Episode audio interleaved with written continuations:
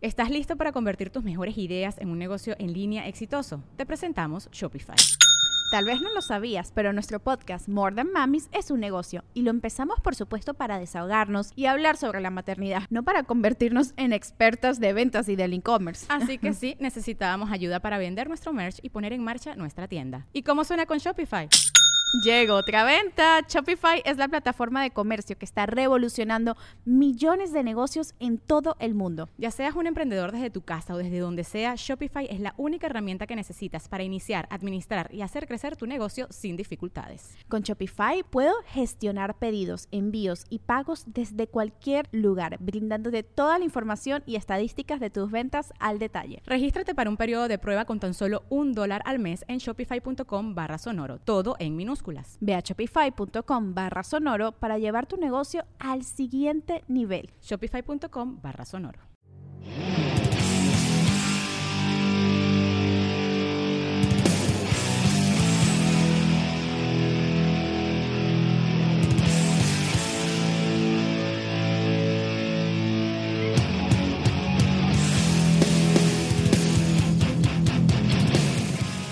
Pero mira, si tuvieras que odiar a una mujer en la vida de Kurt, yo creo que sería a Wendy, su mamá.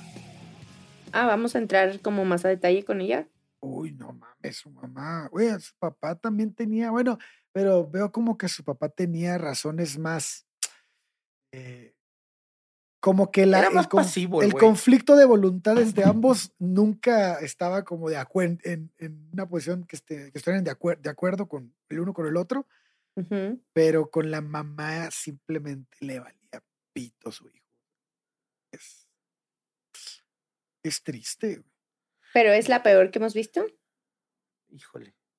No sé, porque, bueno, el peor padre, que, que fue que hombre o mujer, creo que sí se lo lleva el papá de Jimmy, pero, pero no sé, creo que se, se puede dar un tiro con ella.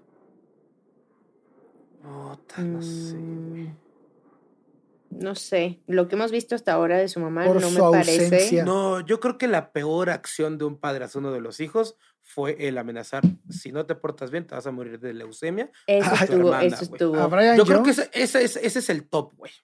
está cabrón. O sea, porque es una, una agresión verbal demasiado fuerte, güey. Acá creo que, que la, la mamá pues simplemente le valía tres pitos y le falló toda la vida, sí, pero creo que un comentario así, digo, no hay récord de ello, pero no sé si haya existido un comentario así de culero, güey. Para mí, eh, hubo muchos comentarios. eh, que no sé, rayaban no- ya no sé- cercano a eso. no sé si de ese estilo, pero acciones muy fuertes. claro. muy fuertes. También acciones muy fuertes de Kurt Cobain, muy chico, que dice, ay, cabrón. O sea, casi de suicida, güey, así de, de psicópata, güey. No, no, es que no son casi, güey. pues yo esos- creo que. Todos esos güeyes están bien dañados, ¿no? En ese aspecto, Lorx, ¿tú opinas? Sí, yo sí creo que hay un, un. No sé si era psicópata, pero si tienes una como. Una historia como esa, en donde inclusive hay un tema como de divorcio que te cambia, ¿sabes? Como un poco el point of view.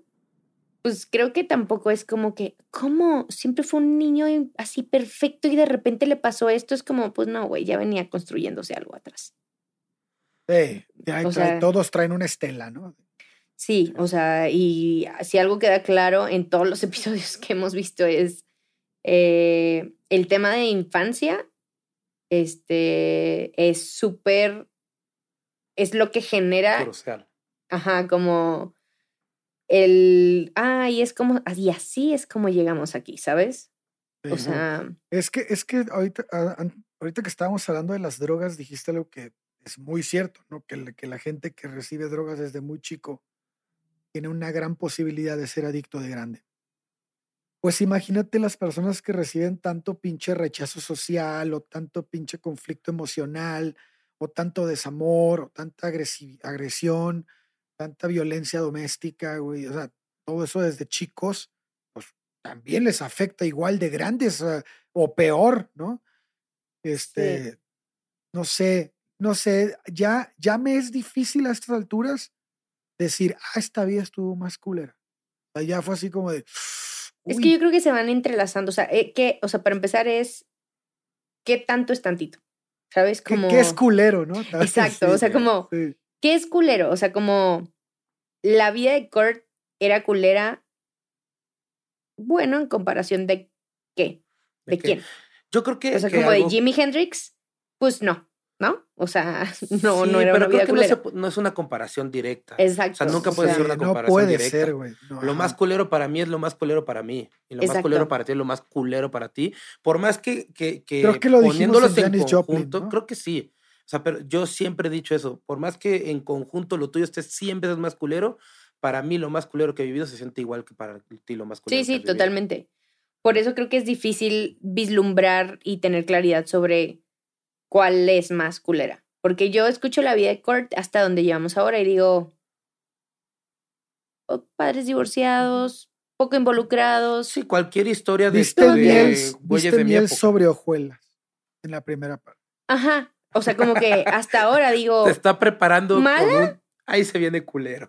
o sea, como que mala que, o sea, qué tan, qué tan mala puede ser. O sea, claro, mi punto de comparación hoy siempre va a ser Hendrix, ¿no? O sea, Claro, güey, no. Sí, y sí. o sea, porque empezamos en 100, no en cero. Sí, pero sea- ¿sabes qué? ¿Sabes qué estaba pensando ahorita que, que están comentando los dos?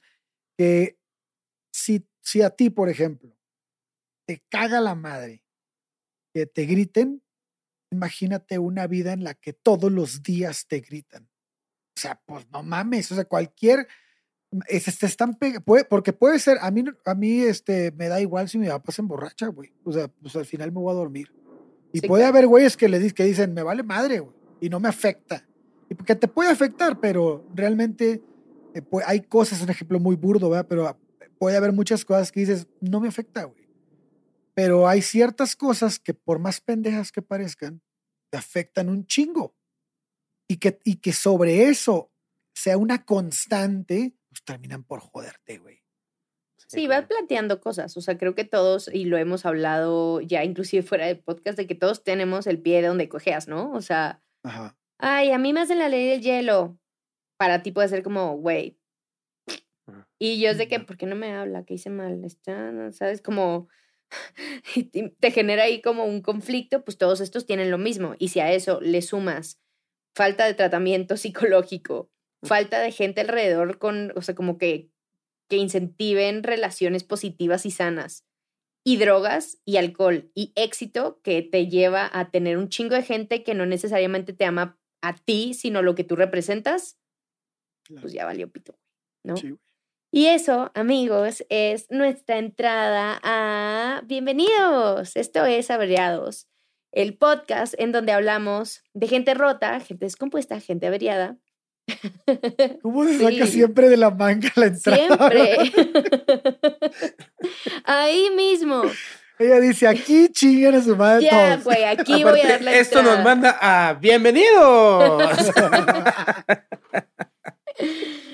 Bueno, pues gente rota y averiada que logró expresarse por medio de la música y nos hizo sentir lo mismo que ellos fuera bueno o malo. Qué bueno que nos acompañan. Yo soy Lors, comediante de medio tiempo, especialista en hacer comentarios fuera de lugar. Y conmigo está Alex Durán, amante de cualquier tipo de drogas. Siento que tengo que sacar eso porque ya la gente quedó, dejó claro. o sea, Sí, queda claro. Sí, sí, sí. Este, amante de cualquier tipo de música y es muy, muy fan de la pandereta. Este, Me encanta, güey. Me encanta. La tocaba en la iglesia todos los domingos. Ujú. Lo sabemos. A ti te tocaban la pandereta todos los domingos de chiquito, más bien. También, güey. De cierto modo. Y la otra voz que escucharon, por supuesto, es Shui, nuestro amigo. especialista. Que no en se pudo aguantar el cabrón. No, No, pudo. perdón, es que ahí No estaba puede. el gol, cabrón. Ya, era O muy sea, nada más tenía que poner la cabecita ahí, güey. Ah, caray. Ah, cabrón. Eh, I Bars. see what you did there. Bars. Pues muy bien, qué bueno que nos escucharon, amigos, que escucharon nuestra charla inicial, porque hoy vamos a hablar de, sí, uno de sus artistas favoritos, de acuerdo a lo que estamos viendo, Kurt Cobain, parte 2. Pues sí, este, nos quedamos en el año de 1979. Oigan, esta, esta vida como que va de, de- de menos a más en culero. Mm, Entonces, Sí, yo Eh, como. de menos a más en culero, va subiendo así como que la primera parte debe de ser una película PG y ahorita es PG-13 y va a acabar en R. Así que, este... Prepárense, amigos. Traen sus cajitas de Kleenex, los que son muy fans y los que no, para quedarse como... ¡Oh! ¿Qué? ¿Qué ha pasado? ¿Cómo llegamos ahí? Sí, está bien gacho. Pero bueno, este, no, no les voy a quitar más su tiempo porque creo que ya quieren que empiece esta madre. Entonces, estamos en el año de 1979. Kurt estaba en el séptimo año en Montesano. ¿Se acuerdan, no? Esta escuela donde se fue después de la, de la otra que no me acuerdo cómo se llamaba. Pero bueno, de, está en Montesano. Su protagonismo en la institución ha aumentado bastante y además viene cada vez más, más, más y más. Había empezado a tomar clases de música dos años antes y tocaba la batería en la banda del colegio. Su maestro recuerda que no era un alumno muy destacado en la música, pero tampoco era el más malo. Así que era un alumno promedio. Seguía, intentando, intentando. Este es el primero, ¿eh? ¿Qué? ¿No? Como de nivel medio. Casi todos es como, güey, destacaba bien cabrón. Sí, no, el güey, este güey destacaba bien cabrón en dibujo. Era así de, chinga tu madre, güey. Sí, de que le compraban mil cosas, ¿no? Para que dibujara con madre. Mamalón. Y este, pero en la música, pues, ahí se defendía en la batería y daba sus kenkos. Ya ven que tuvo una batería de chiquito y la, batería del tío, como que se, ahí, se defendía. Seguía, él seguía intentando complacer a su padre con actividades físicas. Había dejado el béisbol para incorporarse ahora a la lucha, un tipo de lucha libre juvenil que hacían en la escuela. ¿Cuál de la que usan como ropita interior? No, no, esa es grecorromana. Esta ah, sí era literal de lucha libre de, ah. cuerdas, así de, sí. Mexicana. Ajá, algo más parecido a eso. Me imagino por como la, por como la narran, que era así, lo aventaron a las cuerdas y eso, pues supongo que era una, era un ring así de box, pero de lucha libre.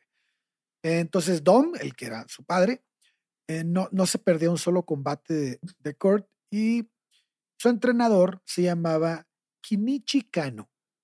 Ah. Él era la verdadera razón por la cual Kurt se inscribió ese año al equipo. Kano era un modelo, pues, como de conducta masculina en la vida ah. de, de Kurt. de repente yo me quedé como un modelo y yo, Sí, que hace un modelo dando, sí, como que hace un modelo dando clases de físico-culturista aparte el güey. ya, ya, ven esta figura como del sensei de karate que con los niños es así que mi, mi, sensei, ¿no? Ajá. Pues sí, estos, estos maestros muchas veces tienen esta, esta oportunidad de llegarle mucho a los, a los niños porque ven una figura firme, ¿no? De disciplina en, en, esta, en ellos. Y bueno, con el tiempo él se va a convertir en el alumno predilecto del, del, maestro. Del Miyagi. Ajá. Kurt seguía dibujando cada que podía, lo que fuera. Muchas de las cosas que dibujaba tenía que ver con su llegada a la adolescencia y sus cambios hormonales, pero también le daba mucha importancia a la figura de Satanás. Pasaba mucho tiempo haciendo bosquejos de este mítico personaje, y este. Y, sabemos si era como una fijación en plan. Ay, es que es no, como que le gustaba el modelo. O le gustaba el dibujillo, o sea, como que el personaje. Yo pienso que le gustaba mucho. Está padre, güey. Tiene. De rebeldía, ¿no? Ajá, Pero está padre, tiene patitas de chivito, ajá. Está, divertido, es como un pan. Es como un fauno. ¿no? Ándale, como un faunito. Sí. Bueno, pues la vida de Kurt en casa de su padre y la esposa pues ya empezaba a ser muy complicada, ¿no? Cerramos el episodio anterior con que ya tenían estos conflictos de, de lava los trastes, no, ni madre, sí, esa madre. Entonces, constantemente se quejaba con su madre de ese maltrato que él decía que le daban en casa de su padre. Eh, había una preferencia, esto es real, había una preferencia a los hijos de Jenny, era la, la nueva, la madrastra. Eh, y, y, sí, era, era muy palpable, ¿no? Porque e incluso Leland, el abuelo, el abuelo de papá del papá, eh, percibía lo mismo. Decía que a Dom le daba mucho miedo perder a Jenny. Entonces, por eso muchas veces actuaba a favor de los hijos de ella. Y eso condujo a que pues cualquier cosa que ocurriera en la casa, eh, pues Era culpa de Kurt. sí era desfavorecido Kurt. Pues era visto como eh, todo lo que hiciera, todo lo que ocurría en la casa, a- a- aunque no tuviera realmente una preferencia, sino algo que sí hizo Kurt que estaba mal, ya él lo tomaba como, ah, esta es preferencia a los hijos de Jenny.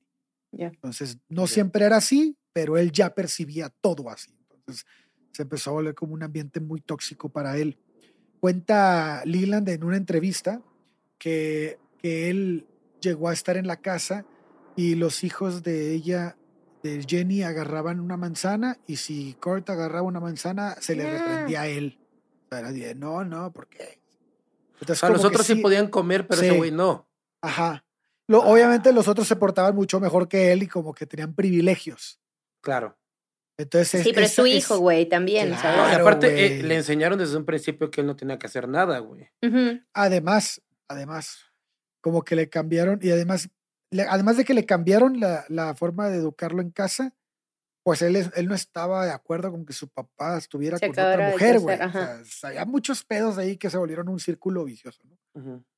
Pues conforme los años pasaron y Kurt fue creciendo, las cosas se fueron pues equilibrando un poco, ¿no? Cada vez más, pero nunca llegando al, al, al grado de, de ser una familia, ¿no? Unida.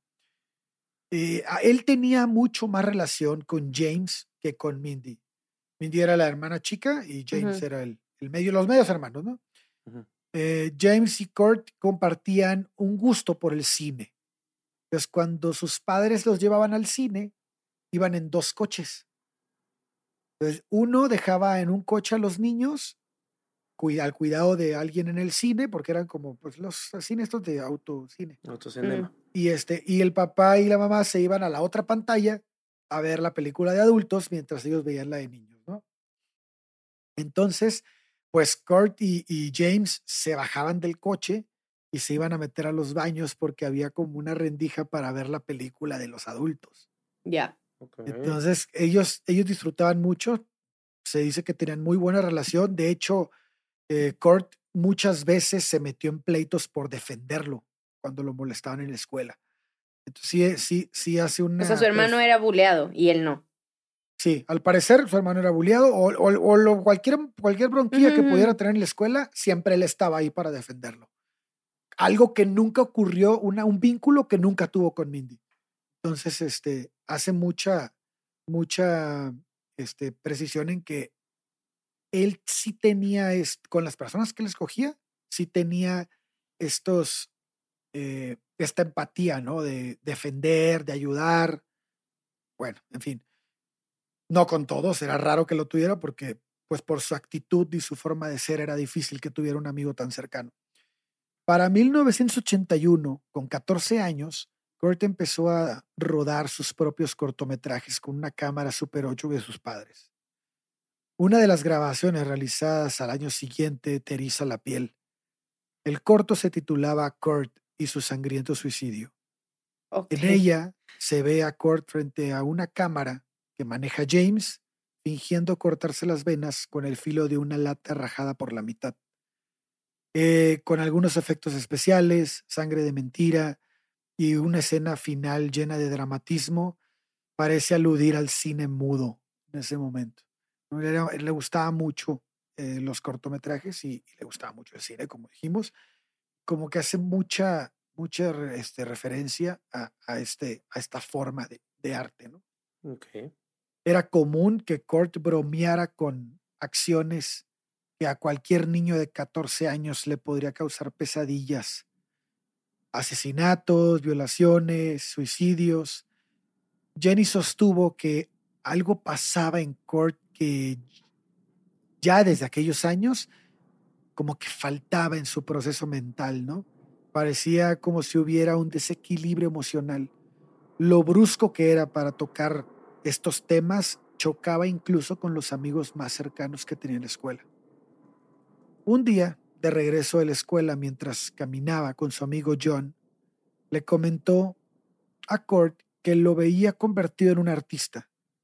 Él le respondió, voy a ser una estrella de la música, me suicidaré y me veré rodeado por un halo de gloria. Ok. John le dijo que era lo más estúpido que había escuchado en su vida. Pero Kurt se mantuvo firme. No, quiero ser rico y famoso y suicidarme como Jimi Hendrix. En esos años, ninguno de los dos sabía que Jimmy no se había suicidado. ¿no?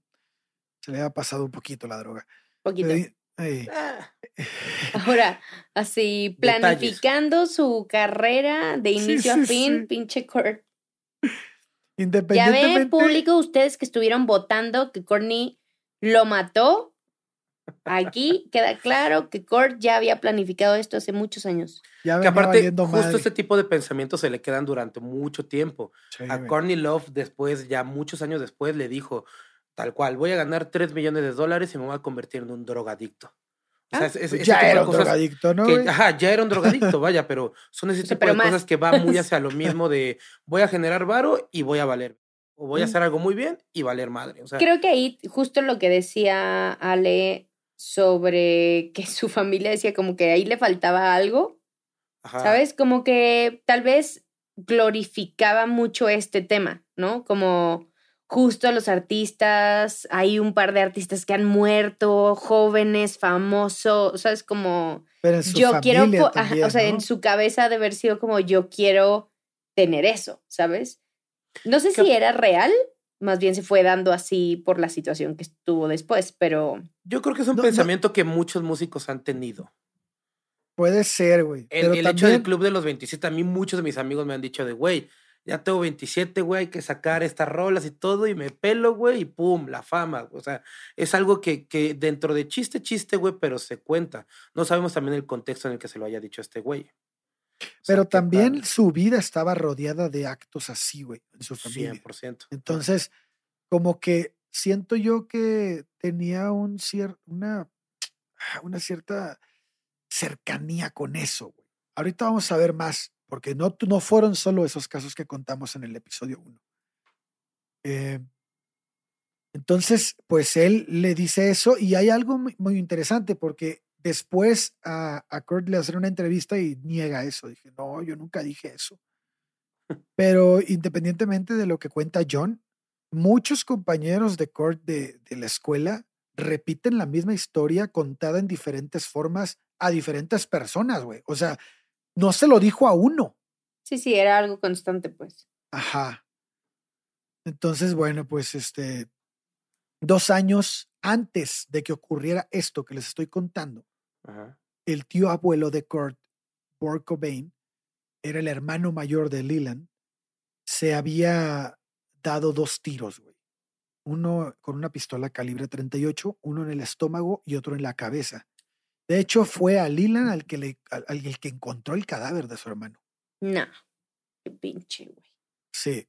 Un, y, y espérate, un año antes de ese suicidio, Ernest era otro hermano de Leland, había muerto de un derrame cerebral, era alcohólico, y le habían dicho que si no dejaba de tomar se iba a morir, que ya era su última oportunidad.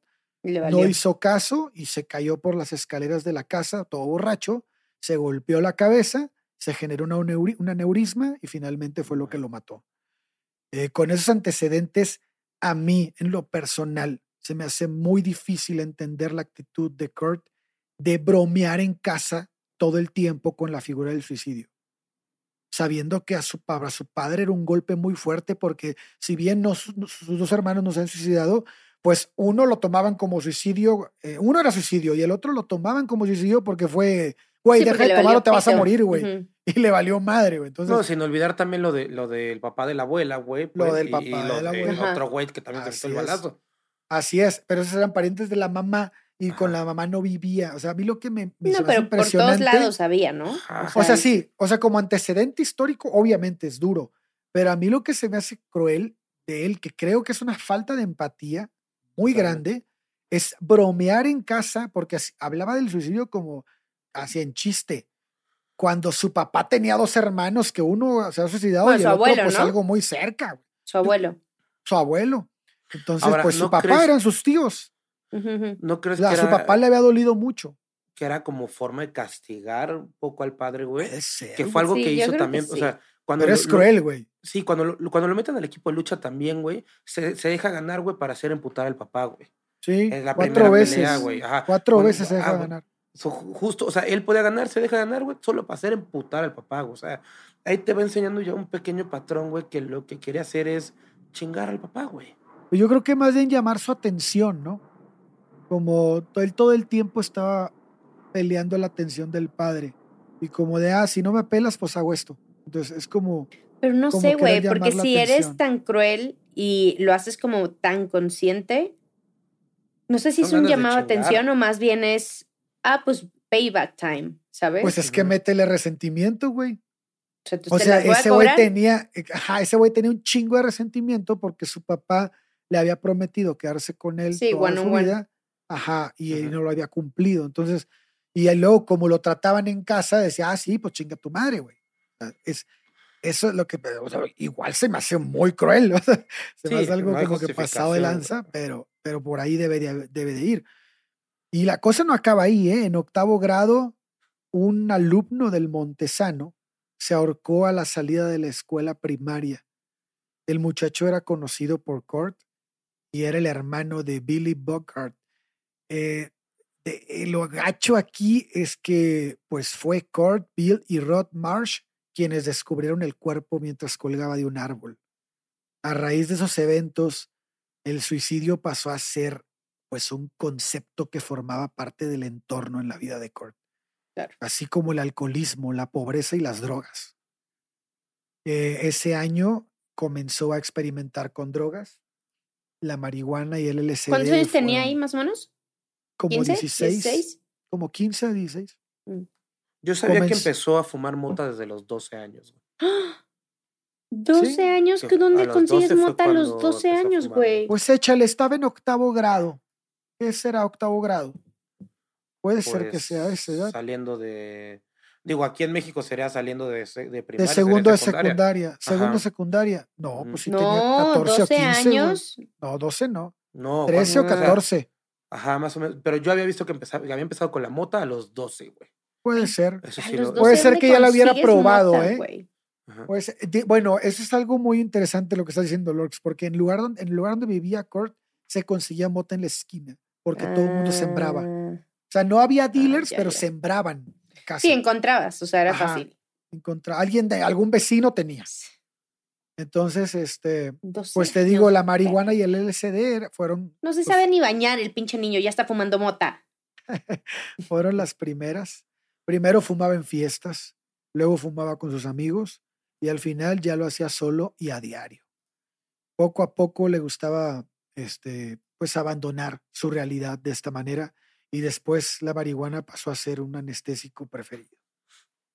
Entonces, eh, el LSD sí lo probaba, sí, sí se lo veía, pero ya no, no al grado de la marihuana en este momento. Ya. Por otro Ah, lado, Ya me acordé, Lorx. Parte también, ya un poquito más grande, que es justo como a esta edad, como a los 15, conseguía la mota con, una, con un grupito de amigos que eran como los, eh, los niños malos del pueblo.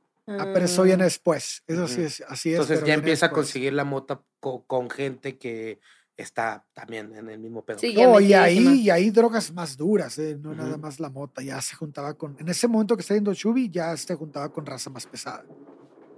Eh, por otro lado, los problemas se iban, pues, iban aumentando, ¿no? Comenzaba a volverse más agresivo. Azotaba las puertas si le pedían que ayudara en la casa y se encerraba en el sótano. Para él, ese traslado de, al sótano, de su cuarto al sótano, lo tomó como una especie de destierro de su casa por parte de sus Claro. padres. Probablemente era eso lo que lo había detonado, ¿no? Lo que lo, mandía, lo mantenía tan enojado todo el tiempo. Pero la verdad es que ya casi no tenía amigos para, para estos, en estos, en este año. Se había convertido en una persona muy sádica también. Un día cazó al gato del vecino que se encontraba en el techo de su casa y cuando el olor del animal muerto penetró la casa, no paraba de reír a carcajadas. Ah, Bueno, ahí sí es un poco así, Sí. Ya psycho. psicópata ese pedo. sí, sí, ya está raro. Sí. Maldito enfermo, güey. Y en, en un intento por integrarse. Primero y Lord de se que no, no desconecta. está enfermo. chingada. Es que te digo, tiene como. Yo primero de que no, no está tan mal, güey, sí, maldito. Tiene como datos que dices, ah, cabrón, o sea, no mames, eso no es nada normal, güey. No, cero, güey. Hay datos de cómo, o sea, digo, sé que es una estupidez, un poco morbo, pero no. Hay datos de cómo fue que casó al gato. Ah, sí, a ver, ¿cómo? cómo No, te estoy no, preguntando. preguntó. Ah, no, yo no encontré nada de eso. O sea, que lo agarró en el techo y lo casó, no dicen con qué. Bueno, vamos a omitir esa parte. Pero sí, probablemente debe haber sido muy sádico porque no tenía rifles ni nada. Sí. Ay, no. Este, Pero bueno, luego eh, en esta parte, como que es una de las partes más oscuras de su niñez, porque luego él intenta retomar su vida como alumno, eh, vuelve a integrarse al instituto en septiembre de 1981, se apuntó al equipo de fútbol americano, eh, pero este lo deja muy rápido porque dice, no mamen, está bien cansado y mucho esfuerzo y yo no. Y Me da hueva. Sí, me da No hueva. que se corre. ¿Cómo? ¿Por qué se va a correr en esta madre? yo no? creo que Sí, lo sí, que le dio hueva fueron los putazos, ¿no? De todo cabrón. Pero se suma también al equipo de atletismo. Y si bien no era así como que el alumno más destacado en, en, en lanzamiento de disco, que era lo que hacía, Ujú, sí era de los más rápidos del, del, del equipo. Ojo. Es muy raro, güey. Yo no me imagino a un Kurt Cobain en shorts haciendo ejercicio. O sea, como que es la antítesis de alguien que esté haciendo ejercicio, güey. Sí, es el güey al que le saltan la clase de deportes. De bueno, no Exacto, vengas, exacto. pero haz no sé qué cosa. Exacto. Tráigame Sí, siete claro, dibujitos y ya. Ojo, para este, para este tiempo en el 81 estamos hablando que tiene 14 años. Sí. Entonces, los de antes, pues sí estábamos morritos. entonces, 13. tal vez sí cuadraba con 12, 13 años que empezó con las Mm. drogas. No, güey. 13. qué sí, debe haber tenido 13 años. Está muy chiquito, güey. Sí, sí, sí. Sí, sí, sí. Eh, en febrero de ese año, eh, el tío Chuck le había dado a elegir entre una bicicleta y una guitarra eléctrica. Y pues, pues para un niño que se la pasaba dibujando estrellas de rock en su cuaderno, pues la, la decisión no era, no es Fue como que la tenía que pensar mucho, ¿no? Eh, se paseaba por todos lados con su guitarra no sabía tocar ni una pinche nota, pero ahí andaba con la guitarra colgada, porque para él era más que, más que, más que tocarla, sí, era una identidad que le daba, ¿no? Sí, un ahí va. statement. Claro. Ajá. Ajá. De hecho, su tía Mary es la que le ayuda a dejar la guitarra al pedo para ser tocada, se la afina y le pone las notas con letra y la chingada, eh, para que él supiera. Pero no, no se destaca por tocarla. En este momento realmente es puro, pura pose. Eh, Los conflictos con su padre no cesan. Algunos autores niegan que las cosas hayan pasado de esta manera, pero Leland recuerda que Dom llegó muy enojado un día a la casa quejándose de que Kurt le había, se había tirado al suelo durante una pelea en cuatro, más bien en cuatro combates para perder Ah, a lo que decías propósito. hace rato. Sí, es que Chuy se adelanta. Contando el spoiler. A ver, a mí, yo tenía que fue en la primera pelea, güey. Ya, llevaba tiempo en el equipo. ya. Lo había hecho varias veces. güey. Sí, entonces, no Ya era la primera. Cuatro, cuatro, cuatro Ah, ya Aquí fue. dice que dijo, no, ya combates. cuatro ya es suficiente, dijo el Pero, papá. pero fíjate que hay un dato interesante. Los alumnos que estuvieron en el equipo de pelea de ese tiempo dicen que en él, que eso nunca pasó.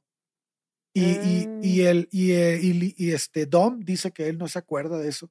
Pero Leland, el abuelo, dice: No mames, yo sí me acuerdo. Llegó bien emputado a la casa Dom y me platicó muy enojado lo que había pasado. O sea que tenemos ahí como que 50-50. Pues no sé, si solo es su papá, tal vez el papá ya lo traía en jaque y dijo, ah, este cabrón. Perdió, lo hizo a propósito. Pues el chiste es que se deja ganar y pues se va bien empotado Dom a su casa, ¿no? Eh, el deterioro ya de la relación era muy evidente. Después de estos seis años que llevaban divorciados los padres, esas tardes cenando juntos y cuando llegó aquella motocicleta, Kurt pensó que jamás amaría a nadie como a su padre. Pensó que pasaría la vida entera junto a él y nadie más. Sin embargo, Dom esperaba algo muy distinto de la vida. Él solo quería encontrar a una mujer que quisiera compartirla con él su- por el resto de los días que le quedaban a su lado. Y este conflicto de voluntades donde nadie cede solo puede terminar en una gran tragedia para los dos. ambos se necesitaban el uno al otro, pero al mismo tiempo estaban pues encerrados en, en ellos mismos esperando a que el otro reaccionara. Como quedaría después en Serve the Servants, eh, me esforcé en tener a un padre, pero en su lugar tuve, tuve un papá. Eh, este, esta canción de, de qué disco es, Chubi? Del disco de In Utero. Es la primera canción del disco, que el disco sale el 21 de septiembre del 93. Muy bien. Pues en marzo de 1982, a unos meses de que yo naciera, después, y tú, Lorx, también, ¿no? No, tú eres del Yo, ah, 83. Yo soy 83. Sí, wow. Entonces tú no. Y yo 93. No, tú menos. güey. Ay, tú casi le pegas al año que se murió. Sí, güey. No, Shui, tienes como el 93. sí, claro. Te llevo 10 años, mentiras. Ah, un ped- pedero, iba a decir Ajá. pedorro, pero pedero. Yo También, también es, también o sea, es. eh. Pregúntale a Durán que ha dormido conmigo. No, Lord, soy del pedero. 88. Ah, bueno. Soy 80. Yo dije, no, no me hagas esto. No, No en 33 el día de mi cumpleaños, a un día de mi cumpleaños no me haces. No se hacen esas cosas. Del diablo. Sí. Pues en marzo de 1982, después de mucho insistir, Kurt logró abandonar su casa y la tutela de su padre y madrastra. Pasaría años peregrinando de hogar en hogar. Diez familias distintas pasaron por su vida y en ninguna de esas casas consideró estar en un hogar. Vivió en casa de sus abuelos primero, luego con su tío Jim. Mm. Al poco tiempo tuvo que marcharse porque no había mucho espacio para él. A partir de ahí pasó por la casa de todos sus parientes. Nadie se comportó estricto con él. Era como un niño criándose solo en una casa donde sus dos padres trabajan. Fue cuando llegó a vivir a casa del tío Chuck, el que le regaló la guitarra. Ya. Cuando comenzó a involucrarse de nuevo en la música. ¿Por qué? Pues porque el tío Chuck era músico. Sí. Tenía un grupo que se, este, no, no, te- no me acuerdo cómo se llama este grupo, pero sí tocaba con un amigo que se llamaba Warren Mason. Y Kurt acompañaba a su tío a los ensayos y se quedaba ahí en una esquina viendo, admirando a Warren porque pues, era una pistola, ¿no? Era un músico muy bueno. Y un día Chuck dice, oye, no mames, pues déjame le digo a mi cuate a ver si se anima a enseñarle algo a, a mi sobrino. Y eh, Warren dice, órale, sí va, güey, yo me lo doy, le doy clases. Y aquí es cuando comienza la educación formal de música para Kurt Cobain. Ok. Aunque Kurt después dijo que solo le habían dado dos o tres clases. Ay, sí. Self-made, ¿no? No, Sí, hombre, sí, sí, solo güey. me enseñó a poner las cuerdas, güey. Sí, en, en- en una entrevista Warren dice, no, no mames, güey, se prolongaron durante meses las clases. Y además, Kurt era un, ex- un excelente estudiante, era muy aplicado, pasaba horas practicando. Eh, la guitarra que tenía no servía para un carajo, así Oye, que Warren le ¿El con- tío eh, sabía que, que era zurdo y le regaló una guitarra de zurdo, güey? ¿O tenía No la sé, yo típica creo que no, yo creo güey? que yo creo que en ese tiempo el, el güey ni siquiera sabía que era zurdo para tocar la guitarra. güey. O sea, no sabía tocar la guitarra. Ok. Eh, Warren es el que le compra una, una Ibáñez Ujú. en 125 dólares.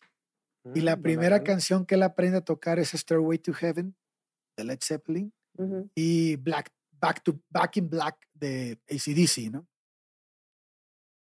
Eh, comenzó a bajar el rendimiento en la escuela nuevamente porque ya Pues estaba porque ya clavándose está en la música. acá. Ajá. Y, y fue la razón por la que su tío reconsideró el, oye, ¿sabes qué? Se me hace que te voy a sacar de las clases de música porque estás valiendo madre en la escuela. Y bueno, pues, pues en ese tiempo todavía estaba acudiendo a Monte, donde había fallecido el Ujú. amigo y todo ese pedo. Pero después se va a cambiar una escuela que se llama Weatherwax. Y esa escuela está en Seattle porque se va a vivir ya con él de, de plano.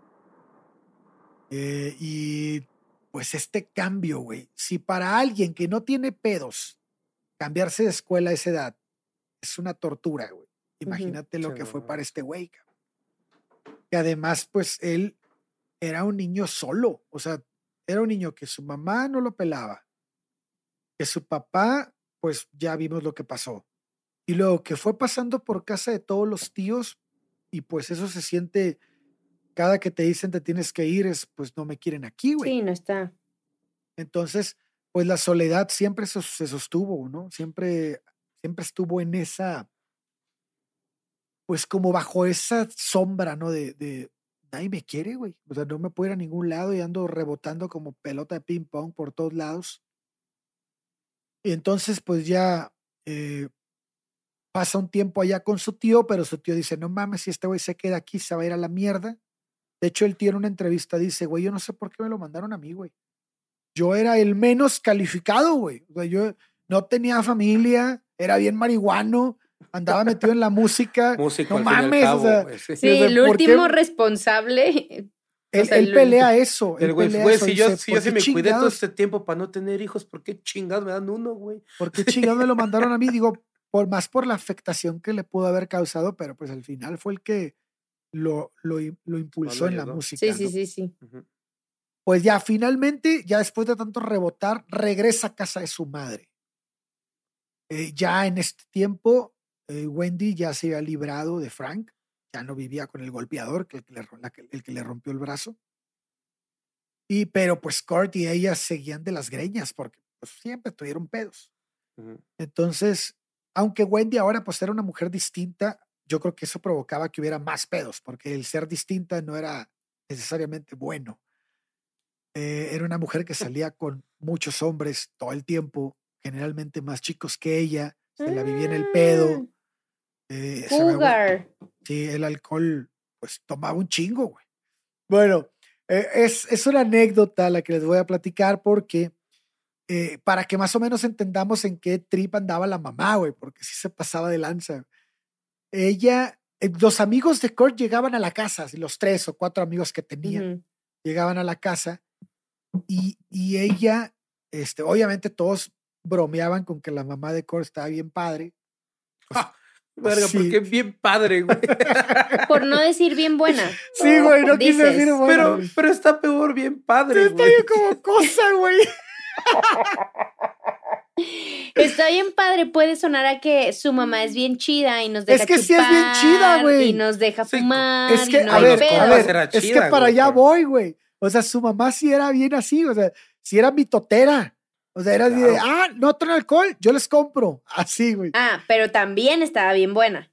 Ah, bueno, pero eso lo dijimos desde el primer episodio, que estaba guapísima. Por eso es, es como. Es, es... Lo dijimos. Ah, que eso también era un pedo, ¿eh? Eso, ya Y tomando Yubi eso. lo dijimos. Sí, Busca dijimos que era sí. guapísima. Detiene todo y se pone a buscar a la mamá de Kurt Cobain. Oye, pero no, sí la, la vi en el documental. Sí, no, sí, y espérate, con todos sus años se ve, es una señora guapa. Sí, es una señora guapa. Sí. Entonces, el, el, aquí, esto que dice Lorx me llevó a otra parte que ya se me había olvidado, güey. Los amigos de Kurt sí fantaseaban con la mamá, güey. Y lo, y lo bien. castraban. Lo castraban así de que, Ed, si, no quepo aquí en la cama, yo me puedo dormir con tu mamá. Así. Entonces, generalmente ese tipo de bromas terminaban con Kurt rompiéndole la madre a alguien. Ah, Güey, obvio. Se agarraba a potazos, ¿no? Eh, pero bueno, no fuera de eso, fuera de eso, pues no mames, la mamá, el, cuentan que llegaba y botella de tequila a los amigos, ¡pum! Y, este, y los dejaba salir de la casa y la andar en el pedo en la calle, les prestaba el carro, o sea, de la chingada. Y luego ya que regresaban de la peda, pues muchas veces 15, se 16 encontraban a la mamá en el sillón con un novio. Ay, Entonces- güey, sí estaría bien entonces- cagada yo, sí. No, Mejor- y antes de irse les tocaba ver a la señora arreglándose y acá, o sea, echándole Sí, la sí, producción para irse al, al bar a ver a quién se Claro, ella para tener tiempo, ajá. Ajá. Y entonces tenían este, este conflicto, eh, ocurría constantemente de Kurt corriendo al novio o al güey que estaba ahí en la casa, emputadísimo, gritándose con la mamá. O sea, no mames, sí, de- sí debió de haber sido Qué incómodo. difícil, güey. ¿No? No, la mato, güey.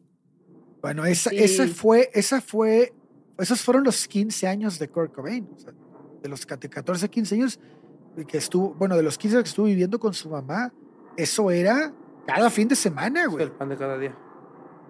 Entonces, pues no mames. O sea, ya te imaginarás por qué tenía pleitos con la mamá también, ¿no? Sí, mamá, no manches, qué pena, ¿por qué te arreglas así? ¿Por qué no puedes ser una mamá normal?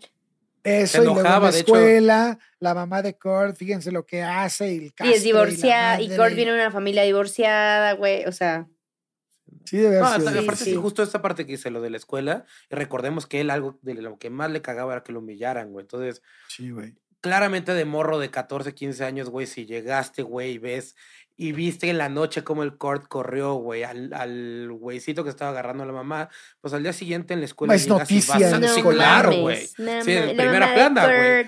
Sí, Claro, entonces, Claro, güey, eso debe haber sido algo muy traumante para Kurt, güey. así es. Pues aquí ya tiene 16 años. güey. Ya, vamos a pasar esta etapa. 16 años. Él, ese año que cumple 16, recibe su licencia de manejo.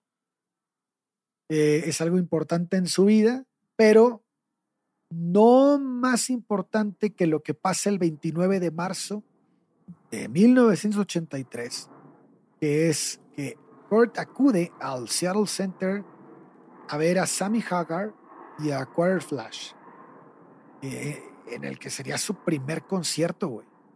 Nos cuentan que se va con uno de sus cuates, este, los lleva la hermana de, ah, se llama Darin, Darin era su cuate, y, y se van en el coche con la hermana, se van poniendo pedos desde el, desde el que salen a la carretera, él y su cuate en el asiento de atrás. Y Lo normal cuando vas a conciertos. Claro, güey. Llega fundido al concierto. Bueno, eso no este, es tan y normal. pues, bueno, pues llegan pedos al concierto. sí, sí, sí. Y pues ven a. Sammy Hagar, ¿no? Sammy Hagar, para el que no sepa, fue uno de los vocalistas de Van Halen y un excelente vocalista que si no lo han escuchado, todavía tienen la oportunidad de escucharlo en... eh, está ahorita Cabo, creo que está en Cabo tocando. De hecho, ah, toca con Quique Cuevas. Bueno, No ah, estuvo tocando un tiempo con Quique Cuevas, sí. Ah. Más bien, Quique. Cuevas estuvo tocando un tiempo con Sammy Hagar. Ah, ok, ok. Sí. Sí, sí, sí, al revés. Sí, sí, sí. No, eh, Sammy le habló a Kike. Sí, este, que es un excelente guitarrista. Si no lo han escuchado, es, por favor. Yo creo que ya escucharon un poquito. Cada que de él. escuchan el intro de este podcast, escuchan Exacto. la guitarra de Quique Cuevas, a quien le mandamos un saludo enorme. Eh, bueno, pero entonces este es el primer concierto, güey. A ver, espera. que, Pausa. sí, ya Quiero sé que hacer- dice que es otro, pero no lo es. No, no, no, no, no, yo, no- Ah. yo, yo no sabía. Ya de echando otro Yo, spoiler. yo quiero irme, irme a hacer una pequeña pausa, a salirnos un poquito de. de- A de- ver, a ver. ¿Cuál fue tu primer concierto, Dura? Ay, cabrón. ¿Y cómo lo recuerdas? Lorx, ponte a pensar. Ya estoy pensando. Mi primer concierto. Mi primer concierto fue en la feria de, de Ciudad Madero, en, en Ciudad Madero, Tamaulipas. Ujú. Y fui, mi papá me llevó a ver el tri. En ese tiempo yo mamaba el tri. Ok. morrillo, ahora tenía como 12 años. ¿Qué representó para ti? Nunca en mi puta vida he visto a alguien tocar la armónica como el güey del tri. Ok. Fue algo impresionante, güey. O sea, sí puedo decirte que la voz de Alex Lora es horrible. Puedo decirte que el grupo realmente no es tan buen grupo. Ajá. Pero el güey que toca la armónica es una puta locura, güey. Ok, pero a los 12 años te diste cuenta de eso. Sí, yo llegué diciendo a mi papá que quería aprender a tocar la armónica. Ok. Y fue algo increíble. O sea, sí, sí impactó. ¿Tú, Sí, Lorx? me impactó. Yo no quiero decir cuál fue mi primer concierto. No te preocupes, el mío está peor. Eh, fui a ver a Gloria Trevi. ¡Wow! No Fui está a mal, ver a Gloria Trevi cuando ¿Con zapatos todavía viejos o qué? doctor psiquiatra. ¿Antes o después de la cárcel? Antes. No, antes. güey. De hecho, voy a contar así, voy a contar mi versión de los hechos que casi estuve en el clan. Ah, no ¿Estuviste en qué? Sí, ¿Qué, qué tal? Cuando les conté historia va a ser como quedaste bien lejos de estar en el clan, pero ok. Pero estabas en el camino. Estaba en el camino. Eh, era, ni siquiera me acuerdo en, en dónde fue, pero me acuerdo que estábamos como muy cerquita, entonces yo me acercaba como a verla aquí, porque la amaba y la adoraba y era así como, güey, súper rebelde, ¿no? Yo estaba, pero yo estaba chica, yo creo que tendría ocho años, o sea, como, o sea, sí, sí era Persona chica, más, Sí, sí. y en alguna, o sea, de ir y venir y ponerme así a verla y cantarle así, este, Gloria Trevi me subió al escenario. Y entonces me puso el micrófono para que cantara y me ganó la vergüenza. Y entonces yo era así, "Ah, do- doctor, psiquiatra, así como súper leve. Y luego se puso a brincar y a, y a jalarme y entonces yo brincaba y como me movía con ella. Y claro que, o sea, no lo hice nada bien, entonces me bajaron. Me Luego, cada que bajaron volteaba escenario. Andrade Te estaba un paso salvaron más la cerca vida, de ella, Y entonces mis Sí. papás así, fue así como, me das muchísima vergüenza, ¿para qué te fuiste ahí si fuiste a hacer el ridículo y no, no era tu momento de fama? Y me chingaron muchísimo durante mucho tiempo y cuando salió el clan Andrade fue así como, ya ven, yo ya sabía, por eso es que lo hice mal, Algo por eso. mal.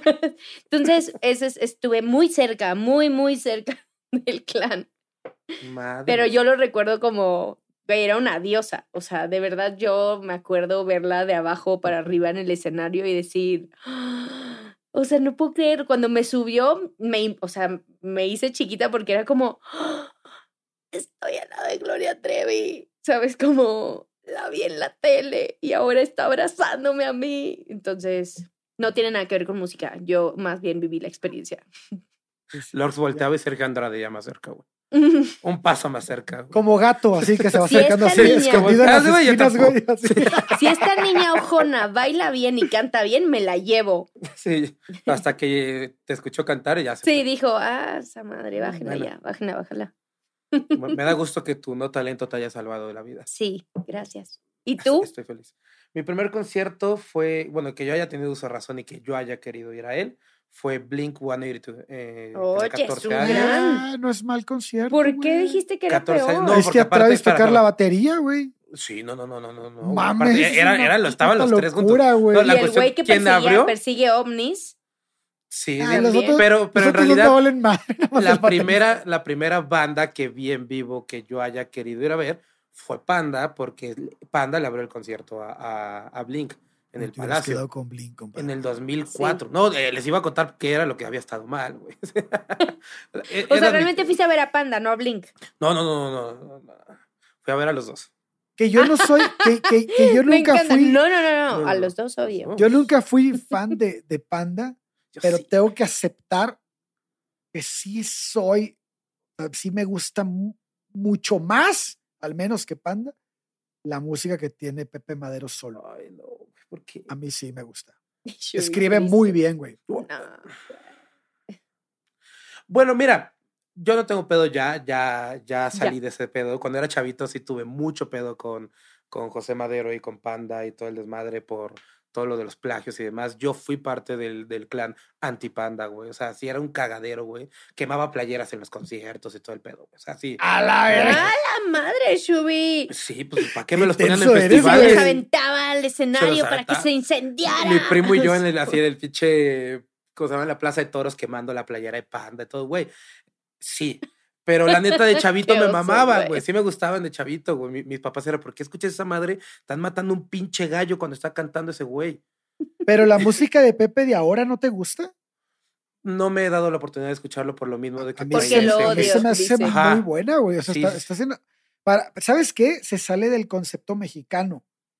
O sea, de lo que se hacen muchos grupos, él sí está saliendo y eso me gusta. O sea, es de respetarse que esté intentando cosas que, pues, yo no había escuchado a gente haciendo lo que está haciendo él. ¿Sabes también de qué se sale, güey? Del tema principal del capítulo que es Kurt Cobain. Ah, Ah, cabrón, que estamos grabando. no se ha suicidado, también sí es cierto, no podemos hablar de él. en No. yet. Pero lo podríamos invitar. Lo podríamos invitar. ¿Crees que acepte? Pepe Madero, te hacemos la cordial invitación, amigo. Yo creo que nos va a mandar al chorizo, güey. Es tu programa y le extiende la amigo. Pero bueno, regresemos a Corco. Sí, bueno, entonces fue a ver a Sammy siempre Hagar. saliéndose. Fue a ver a Sammy Hagar, güey. Y pues el güey llegó como pinche peregrino que fue a la Meca, güey, así de, no, a la escuela practicándole a todo el mundo cómo fue ver a Sammy Hagar. Y este, al término de ese año escolar, o sea, en el 83 estamos, Kurt descubre un movimiento musical que va a cambiar su vida para siempre. Es el punk rock. Mm, La camiseta de Sammy Hagar va a quedar olvidada en el fondo de su cuarto de un cajón. En el fondo de un cajón en su cuarto, lo dije Sí, todo al revés, ¿verdad, güey. Qué Pero pedo. a huevo, güey. Qué introspectivo claro. ese pedo, güey. En el fondo de su cuarto donde había un cajón. En la camiseta de un cajón, en el fondo de un cuarto.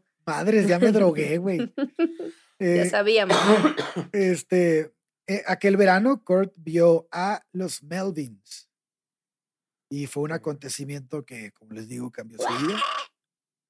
Eh, no, no a James Brown, vio a los Melvins. y este. Eh, y, y escribió algo en su diario, güey, en relación a ese, a ese Ah, también tenía diario, amigos. un- tenía un nota mental. Tome, ah, escriban un diario, se hacen famosos. Ya hay un diario para que puedan hacer su biografía. Es que aparte Así que es. Kurt no, no tenía un diario, tenía como 500 cuadernos y 500 cosas donde escribía todo Sí, de su Y vida dibujaba. y donde dibujaba todo el puto día. sí. ¿Quieren que les lea esa parte de lo que escribió? Por favor, güey. Dice, en el verano de 1983, recuerdo que un día estaba en el Thriftway de Montesano, Washington, donde un empleado del supermercado que estaba descargando cajas, un chico de pelo corto con un aire al tipo de con un aire al tipo de los de Air Supply, me pasó un flyer que decía el Dem Festival mañana por la noche en el aparcamiento situado detrás del Thriftway. Música rock en vivo, gratis. Y pues gratis, pues hay que ir. ¿no? Entonces, Monte, Hasta las cachetadas, dicen. claro, hasta las puñaladas, nada más no muy profundas. No, pregúntale al abuelo, güey. Qué pasado de Pero ese güey se murió por reventarse fue los puntos. güey. Sí, por eso no fueron No, tan no, el profundas. otro, el otro, ah, el otro. el otro, fue por reventarse los puntos. Ah, Pero bueno, Monte, la escuela, era un lugar nada habitual para pues, acoger grupos de música, ¿no? Y menos en vivo. Eh, ah, no, pues ese grupo de música tiene que ser en vivo, va, qué pendejo. Bueno, no era un, no era un lugar para que fueran grupos a tocar. Eh, porque era, pues, era un lugar muy chiquito. Aparte, era puro coro. Sí. Sí, ya bien enojado. Todavía les estoy leyendo lo que escribió. Todo lo que les dije lo escribió Kurt y lo escribió mal, pero él se equivocó. Pues, güey. Ya. un- una, una población de un puñado de miles de madereros, de madereros eh, y sus serviles esposas. Aparecí con unos amigos fumetas, no sé qué chingado significa fumetas. Pues que fuman porro. Ah, sí, le dicen los Uh. Yo creo que por- un español escribió Yo- esto, por, yo por eso está sí. así. No, O sea, no fue Kurt. Fue Kurt, pero la traducción. lado ¿no? español. La traducción. Fue no Kurt español. Con la derecha escribía en español y con la izquierda en inglés, güey. Se ponía, joder, Joder, tío. Joder, tío. Joder. joder, tío, coño, que estaba con unos fumetas. aparecí, aparecí con unos amigos fumetas en una furgoneta. Y allí, y allí estaba Continúa, el chico, continúa. y ahí estaba el chico del almacén, güey, el que se parecía a los de Air Supply. Y este, con una pinche Les Paul en la mano, A huevo. decorada con una foto de revista así plastificada de un anuncio de cigarros, de cigarrillos cool, dice. Eh, tocaban, tocaba muy rápido. Eh, dice, más, más rápido de lo que hubiera visto en mi vida y de lo que pudiera imaginar. Y con más energía de la que pudiera ofrecer mis discos de Iron Maiden. Eso era lo que yo andaba buscando. Ah, el punk rock. Los otros, los otros fumetas, los otros fumarolos, estaban Los aburridos. fumetas. Los otros fumetas estaban aburridos y no dejaban de gritar: Tocad algo de Def Leppard.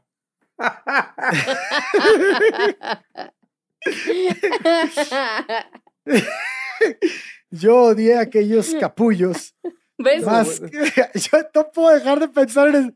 Yo odié a aquellos capullos más que nunca. Había acudido a la tierra prometida del aparcamiento Ya, ya de estás un- hablando como, como traducción latinoamericana de película.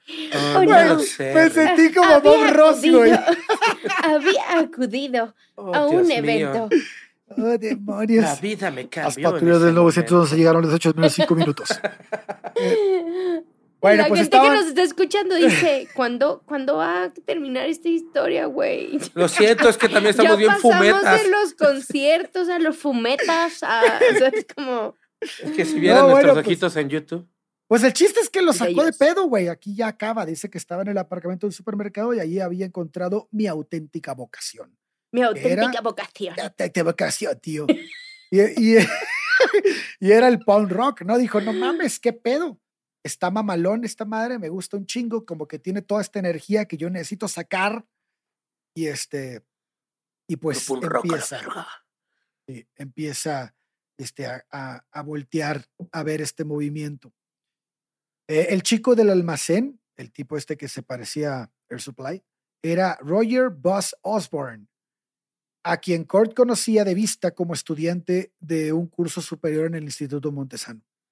Ujú. Cuando Kurt felicitó a Buzz por el concierto, el gesto pues, de ir a acercarte y decirle todo esto, pues como que emocionó mucho, ¿no? A Osborne. Y le dijo, oye, pues qué pedo, pues si quieres yo te enseño, güey, si te gusta tanto. Y se vuelve el mentor de Kurt Cobain. Ese güey significó un chingo para. para- Ajá. Boss es, es, Boss es el primero que le da discos de punk rock. Eh, le da un, le- eh, un- también le da un libro de los Sex Pistols y varios, varios números de revista, de, varios números de la revista Cream, que eran, pues, este, tenía las páginas dobladas, ¿no? De los grupos que debía de leer Kurt Oh. Cobain. Que aparte este güey sí estaba bien metido en el pinche movimiento, güey. Bien clavado, exactamente. De, pero los, los Melvins no era un grupo muy famoso, pero sí tenía, o sea, no tenía un grupo numeroso de fans, pero sí tenía fansillos, ¿no? Al menos que, que los iban a ver a los ensayos y así. Y Groupies, Sus groupies. groupies. sí, eran Groupies. groupies. Este, de hecho, ellos ¿Qué le llamaban, ellos le llamaban de una manera muy específica a, a ese, a ese grupo. Le llamaban los Klingon. Y aquí pasa algo que no sé si a ustedes les tocó. Cuando, cuando vieron alguna vez a un grupo que tocaba punk, punk rock, post-punk o lo que quieran, generalmente yo no sé por qué, de quién chingados fue la idea, pero le abrían a grupos de rock metal o hard rock. güey. Entonces, obviamente, eran muy abuchados por la raza, porque la raza que iba, pues iba a Sí, era escuchar pesadona. hard rock y, y, y, y met- y- y- y- y heavy metal, ¿no? Entonces, generalmente los abuchaban. A mí me pasó, yo vi esto en un concierto de Iron Maiden. Pusieron un grupo que tocaba muy bien, tocaban pu- punk rock, y hasta les- los, los bañaron de cerveza, los, se salieron del escenario. güey. Horrible. No y mames. tocaban increíble, increíble. Entonces, cabrón. este, esto le pasaba mucho a- al grupo de los Melvins porque, pues, en ese año, en 1983, pues había mucha, la mayoría eran heavies, de- de- pues, muchos eran fans de heavy metal, güey. O sea, no, no, no había esta, esta corriente como que todavía no había generado la suficiente audiencia para, pues, aplastar a grupos como Judas Priest o, o no sé, cualquier Iron Maiden, Aparte sí son movimientos muy, muy como controversiales. Underground, ¿no? También. A- aparte, ajá. Entonces, pues, este, pues él comienza a, a mezclarse con, con esta gente, comienzan a ser sus, pues, sus amigos más cercanos. Esta es la parte que dice Chubi, que, que, que, pues empieza a buscar drogas Más fuertes. fuertes. porque pues ellos eran muchísimo más desmadrosos, tenían una fiesta más, más agresivona. Y al igual que Kurt, los Melvins se tenían como que un circuito geográfico eh, que daba desde Monte, este, donde vivían los padres de Boss, hasta Aberdeen, ¿no? Donde Aberdeen, donde vivía pues la familia, donde estu donde vivieron los primeros años los papás de. Cobain. Entonces, este, era como que el mismo circuito, se movían en el mismo lugar, andaban, estaba rel- relativamente cerca. Y el bajista de los Melvins era Matt Lukin. eh, también había estado en Monte y conocía a Kurt eh, porque habían estado en el equipo de lucha libre juntos y no tardan en hacerse muy brothers. Este, entonces, pues él, cada que iba a Monte, ya iba a ver a estos güeyes, ya no iba a ver a sus padres. Era rara vez que se Pues que iba a ver, güey, si por algo no, pedos. que sí. Sí. puros pinches pedos. Pero pues bueno, eh, él empieza a salir con algunas chavas, ya era un tipo que, que, este, que empezaba, si bien ya habíamos dicho que ya era así como que reconoció en el pueblo por, por estar guapillo, pues ahora era más porque ya estaba más grande y ya, ya este, ya se animaba, Sí, el señor Kurt era muy guapo. era muy guapo, sí. Entonces, pues él, él Nos lo han hecho salir, saber en nuestras redes. güey. pues, y las fotos, ¿no? Les preguntábamos y preguntamos si la gente. Del 1 al, si al 1000, 1001. Sí, no hay más. A la madre, Sí. más que Jim Morrison dijeron, ¿verdad? Sí, sí, sí, sí. Porque Que, Kurt- justo en este pedo, o sea, ¿Qué? a Kurt empezó a tener ya un poco. Y es algo que marca mucho en sus diarios, güey, como que le daba demasiada importancia a la vida sexual, güey. Es algo que Sí. le marcó muy Ah. cabrón. O sea, es algo que de verdad era, era como un pensamiento importante dentro de su día. El pedo de, de, de la, de, la, de, primera vez, el pedo de ya tener una vida sexual activa y demás, todo el tiempo lo tenía presente porque aparte en la sociedad en la que se movía era algo que se, que se veía mucho. Vaya, sus amigos eran, como estábamos hablando hace rato, eran lo- los rockerillos y pues tenían a las groupies, ya todos habían tenido experiencias sexuales menos Kurt, güey. ¿te ¿sabes la historia de la primera relación sexual de él? Que hasta qué donde triste, sé, güey. No, la alcanzó a no- tener. No, no, no es la primera vez, porque no, no sucedió. No ocurrió, exacto. Ajá. ¿Qué pasó? Bueno, las- él, él vas, ¿o está, está, está cabrón. Bueno, te cuento una, una cosa antes que pasó y te vas con Va. la historia. Va, va, va. Eh, entró en la cabeza de Kurt Cobain la idea de suicidarse nuevamente. Ok. Y él decía que se iba a aventar del, del techo de su casa. Entonces estuvo varias veces parado al filo del techo para aventarse. Pero él dijo que no podía morir si antes no tenía relaciones sexuales. No puede morir Mm. siendo Entonces, virgen. Pasa lo que te va a contar Chuy. Pues fue algo, algo bastante feo. Es una anécdota muy, muy, muy culera con un desenlace muy feo que pudo haber sido peor, pero bueno. Eh, Justo con Ya todos estos amigos con los que Kurt se, se llevaba, estos güeyes eran pues unos güeyes pasaditos de lanza. Y había una chava que era de la escuela de Kurt que tenía un, una, un ligero retraso tal vez o una cierta enfermedad que estos chavos se aprovechaban de ello. Eh, sabían que esta, que esta chava en su casa conservaba botellas de alcohol, bueno, no ella, sino sus- su papá. Entonces iban, se metían a la casa, le tocaban, ella les abría, se metían, ponían música, empezaban a bailar con ella y en lo que uno la distraían, otros bajaban al sótano para agarrar botellas y ya de allá, sí, ah, bueno, ya, bueno, ya nos vamos, con sé qué, y se iban, ¿no? Y eso pasó, llegó a pasar varias veces, ya se robaban las botellas y se iban. Entonces llegan los pensamientos de Kurt que dice, güey, la neta es que no puedo, o sea, ya me quiero matar, ya no quiero vivir, pero no voy a morir sin saber lo que es tener una relación sexual. Entonces se acuerda de esta morra y pues va un día solo a la casa Maldito de esta cerdo. morra. No, espera, espera, espera. Este, yo pensé lo mismo.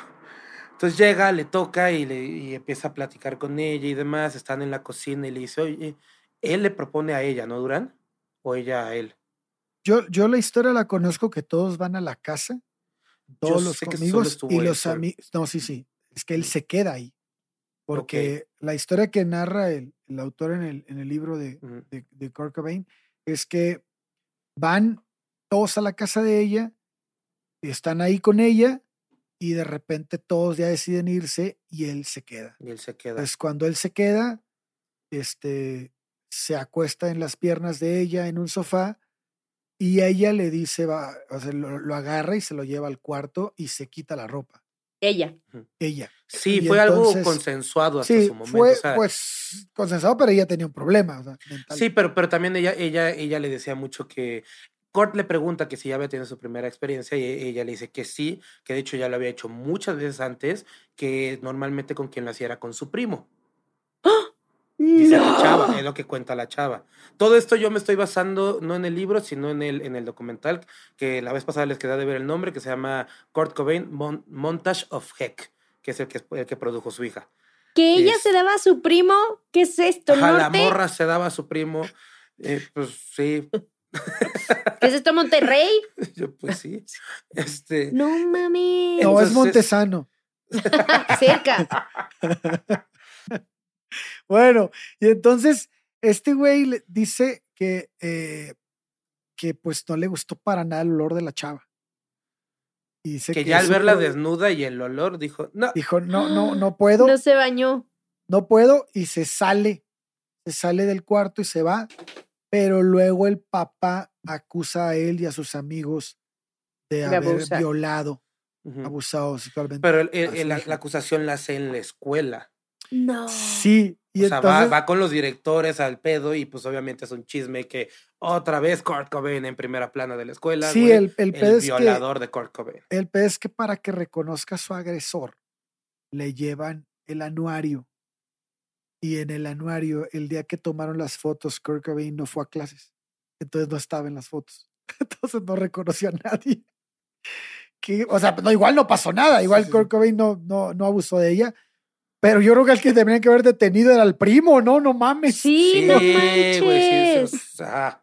Qué Sí, vaya, asco, Vamos a partir de la parte de, de- familia. la morra tenía un pedo, un problema, una enfermedad mental. Y tenía Una mucha experiencia sexual. Pero no tenía, o sea, porque eh, o sea, estaba, estaba rara, porque rara en el punto de que no sabían si tenía algo. O sea, Porque era como un nunca ligero, estuvo, lo que se conoce como un ligero nunca- retraso. nunca estuvo diagnosticada con ningún retraso y por eso iba a la escuela normal, o sea, como cual- cualquier persona. Y Y la entonces, trataban como la este, morra rara de la escuela, pues. Ajá.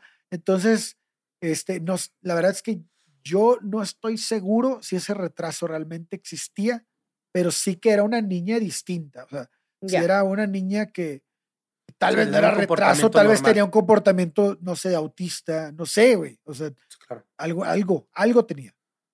No sé, no sé. Bueno, Pero el, entonces, el total que no lo es- logró y no se suicidó.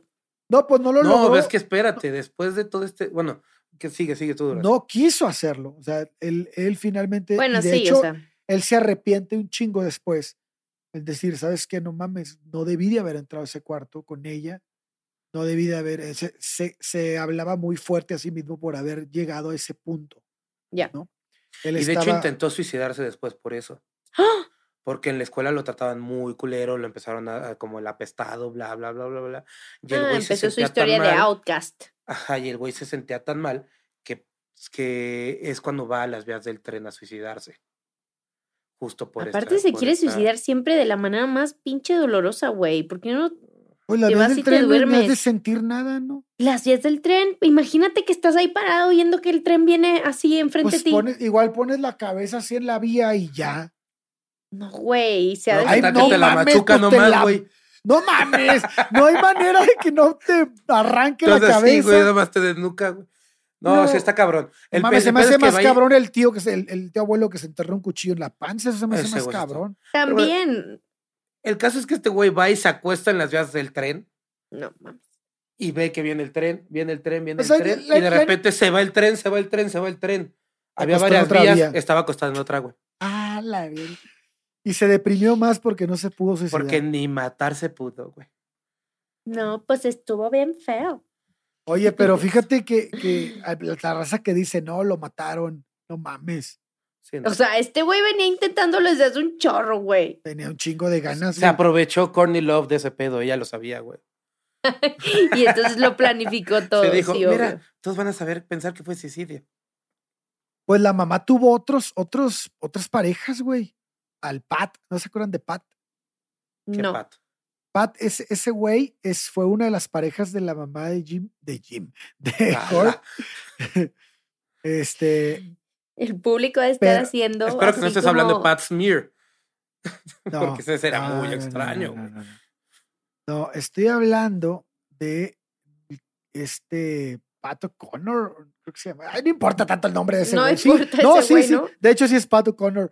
Pero el güey, este, eh, había ganado, había tenido uno de los primeros este, conflictos legales contra el concubinato en Estados Unidos. Y luego perdió y le quitaron un chingo de cosas, se fue a vivir con Wendy y empezó a tener un chingo de problemas con Kurt, porque pues, cualquier güey que pisara esa casa tenía problemas con Kurt. Y este, pero y así se mismo llevaban Kurt. bien culero, güey. el, el, eh, lo insultaba mucho Pat a Kurt Cobain. Y este, y pues en una ocasión creo que se pelean y se sale Pat de la casa y la otra lo va a buscar y lo encuentra con otra vieja. Y no, no, no, es un desmadre, güey. La vida de la mamá es un desmadre. El papá al menos como que sentó más cabeza con, con, la, con la otra, este, con la otra esposa, pero con, pero, pero Wendy no. Wendy se la llevaba la chingada todo el tiempo. Y este, yo creo que podemos pararle aquí, güey. ¿Cómo ven? Yo quisiera dar un, dato más que una, hora anécdota. No, ya no queremos que hables, Chu. Ah, bueno. ah, no es cierto, güey. A ver, ¿quién, a ver quién le recomienda la, esta semana música. Pues voy, hay una persona que nos recomendó música en Instagram. Ah, sí. Ah, mira. Muy bien. Así que ya te están ganando. Bueno, justo con vos, eh, hay una algo que Kurt tenía y algo que creo que está padre para nosotros poder acercarnos más a Kurt, es que todo lo grababa, ya sea audio o sea, o video o demás, tiene una, una, grabadora de cassette, pues, donde iba grabando todo, que iba grabando sus primeras maquetas, sus primeras ideas, conversaciones, todo va grabando. Tiene una llamada con voz Osborne, güey. Y en donde en la, en la grabación se escucha que le dice que siempre quiso recrear la escena de, de Over the Edge, no sé si llegaron a ver esa película. Sí. No sé. Ok, la escena a la que él se refiere. Seguro sí la vio. Es, es de, unos, de, unos, chavos que tienen un chingo de pedos en la escuela y en la, y en la sociedad y que siempre, o sea, que son un cagadero de morros y que pues, los papás y los maestros y todo el mundo está hasta la madre de ellos. Resulta que hacen una junta en, en, la escuela donde llaman a los papás, están los policías allá adentro, están los maestros directivos y todo, y estos morros están afuera en el estacionamiento. Saben que la junta es para hablar de qué chingados vamos a hacer con los chingados morros, güey, que están ah, deshaciendo la ciudad. Entonces se les ocurre una excelente idea de encerrar a todo el mundo adentro y empezar a quemar el lugar, empezar a romper cosas, rompen todos los, los vidrios de los coches, los, lugares, están todo encadenado, no puede salir nadie, empiezan a quemar, o sea, es un cagadero lo que hacen. O sea, es una escena bastante, bastante... Entonces no la he visto, güey. Bastante como fuerte, empiezan a, a romper todo, güey, empiezan a hacer un cagadero y al final pues agarran, terminan agarrando creo que un morro, este pero es algo que, que Buzz Osborne y Kurt Cobain morían por hacer. A la madre. O sea, ellos en esta conversación, esta grabación que tienen en un cassette, habla de, de, de, de cómo es que ellos mueren por recrear esta escena, güey. He was sick. Ajá, o sea, es, bien averiado. Justo lo que era contar por ese pedo de, o sea, no es un, me tienen hasta la madre, sí, quiero matar a mis papás, ah, los quiero madrear, no. Estos güeyes sí ya tenían un pedo que tenían como hasta Güey, en esta, en esta época del mundo, Kurt sería el típico güey que se, metió a una escuela a pinches balasear de que, ¿qué pasó? Nada, lo planeó después de... Güey, la mayoría de los que hemos hablado. Sí, pero especialmente creo que. Empezando por Jim Morrison. Yo tenía una percepción totalmente distinta de Kurt. Lo, o sea, yo tenía la percepción de He's an outcast, siempre lo ha sido, y por lo tanto se, se volvió como muy introvertido. O sea, es como este, lo que vendía un poco Nirvana, ¿no? Sí. O sea, y después de estos dos capítulos y escuchar como sus deseos de suicidio y estas ideas, este tema psicópata de mato un gato y me encantaría recrear una escena, güey, no es el típico outcast eh, introvertido, es el outcast que de verdad hoy agarraría una pinche pistola y se iría a una escuela. Claro, güey. Asesinar a todos los que pudiera porque se le ocurrió, porque le parecía divertido y voy a pasar al siguiente nivel. Y eso yo creo que no me lo esperaba. Sí, yo no había encontrado nada a excepción de lo del gato que me indicara que este güey era un pinche loco. Pinche psycho, güey. Pero sí encontré muchas cosas buenas de él, güey. Por ejemplo, él tenía un amigo este, que vivía en la calle, que estaba ahí en el pueblo y tenía un hijo con un retraso mental. Y entonces él fue a este en la, en la noche de, Nochebuena, antes de Navidad, a llevarle unos regalos para él y para su hijo. Y él siempre, siempre la gente del pueblo dice que siempre el primero que pasaba le decía, no, es que tú no sabes cómo es ese güey, ese güey siempre viene a, a visitarnos, siempre viene a ayudarnos. O sea, tenía esta parte. O sea, sí, sí era una persona que tenía empatía. Que sí, y, y- y creo que esa parte de él es la que lo lleva a nunca hacer esas cosas que dijo. Claro. Sí, sí, sí, se quedan en deseos. Que, que si bien hizo lo del gato, se me hace como que con más ganas de afectar a su mamá y a, y a- y a su padrastro con el olor, que se mamó, se mamó con, la- con lo que hizo, Sí, sí.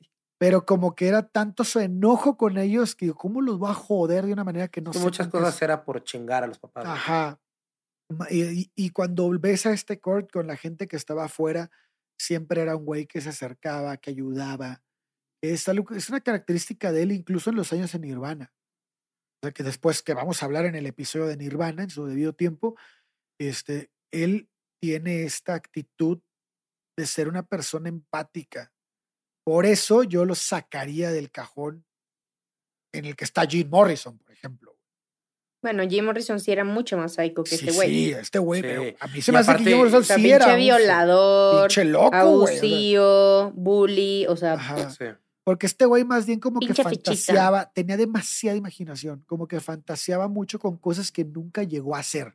no lo Aparte la- Durán. La no, no, no lo justifico, yo me voy a lo que no hizo. Por ejemplo, Sí. no violó a la chava.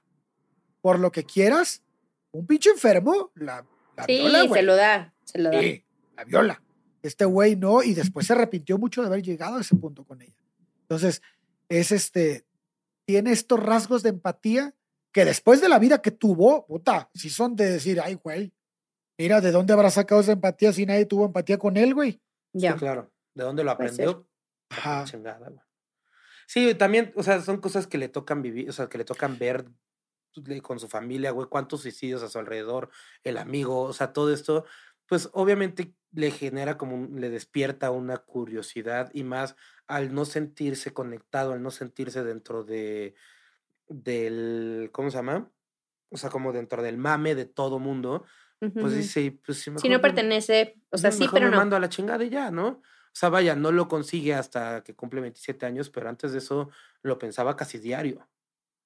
Y hablaba de muerte y de suicidios y, de- y de desangrarse y de eso en sus libros.